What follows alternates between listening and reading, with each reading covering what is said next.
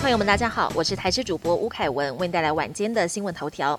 我国今天新增五万零六百四十三人确诊，也是五月十号以来单日新低。主要是因为有部分个案已经被并入昨天的确诊数。死亡个案方面，新增一百六十三人，中重症则是累计破万例。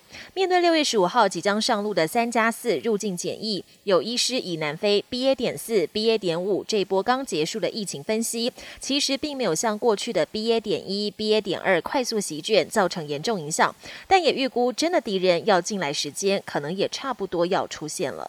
指挥官陈志忠今天起床后，全身酸痛，还流鼻水，自觉有新冠肺炎相关症状，使用家用快筛试剂检验，结果是阳性，透过通讯诊疗判定为确诊，目前正在进行居家照护。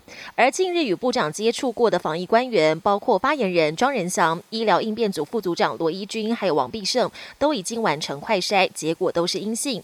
而在部长进行居家照护期间，指挥中心将持续进行防疫工作，指挥官相。相关的业务将由副指挥官陈宗彦正代。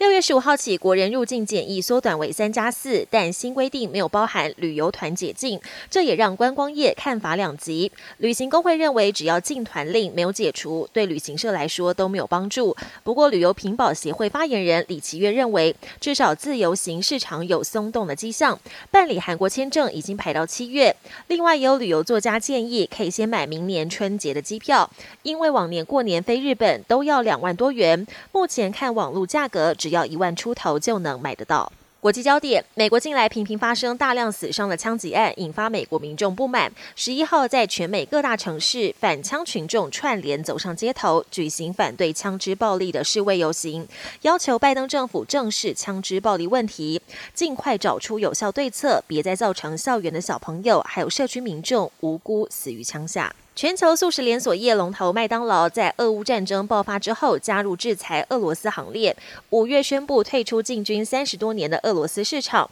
出售给当地业者经营。二版麦当劳的正式名称尚未定案，但新的 logo 已经曝光，以两根薯条还有一个汉堡取代麦当劳的金色拱门。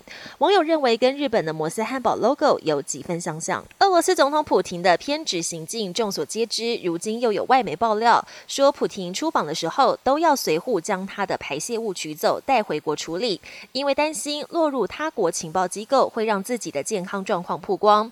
而会这么做的人，还有北韩领导人金正恩。他甚至还会自备厕所。